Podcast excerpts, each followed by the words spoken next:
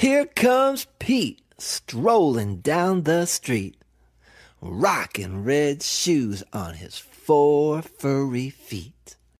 Pete is going to school and he sings this song. I'm rocking in my school shoes.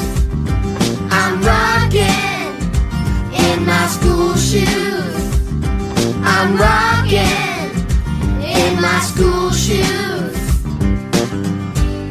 Pete is sitting at his desk when his teacher says, Come on, Pete, down that hall to a room with books on every wall. Where is Pete going? The library!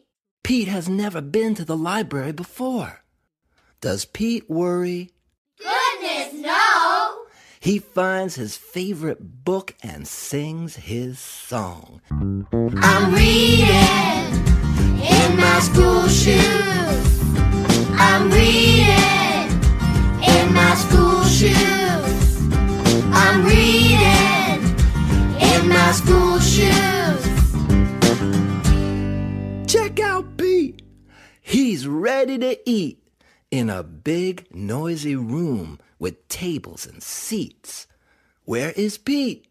The lunchroom! It can be loud and busy in the lunchroom. Does Pete worry? Goodness, no! He sits down with his friends and sings his song.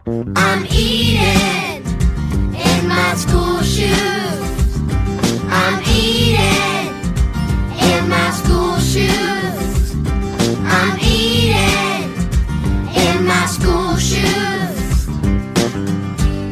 Pete and his friends are playing outside on a green grassy field with swings and tall slides. Where is Pete? The playground! Kids are running in every direction. Does Pete worry? Goodness, no! He slides and swings and sings his song. I'm playing in my school shoes.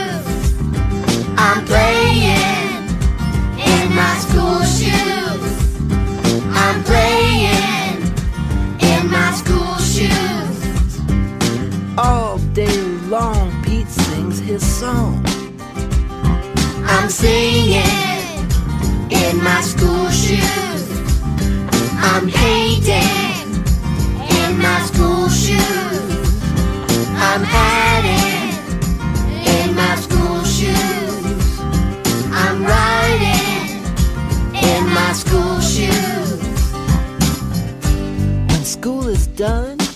rides the bus home. Pete's mom asks him, What did you do at school today? And Pete says, I was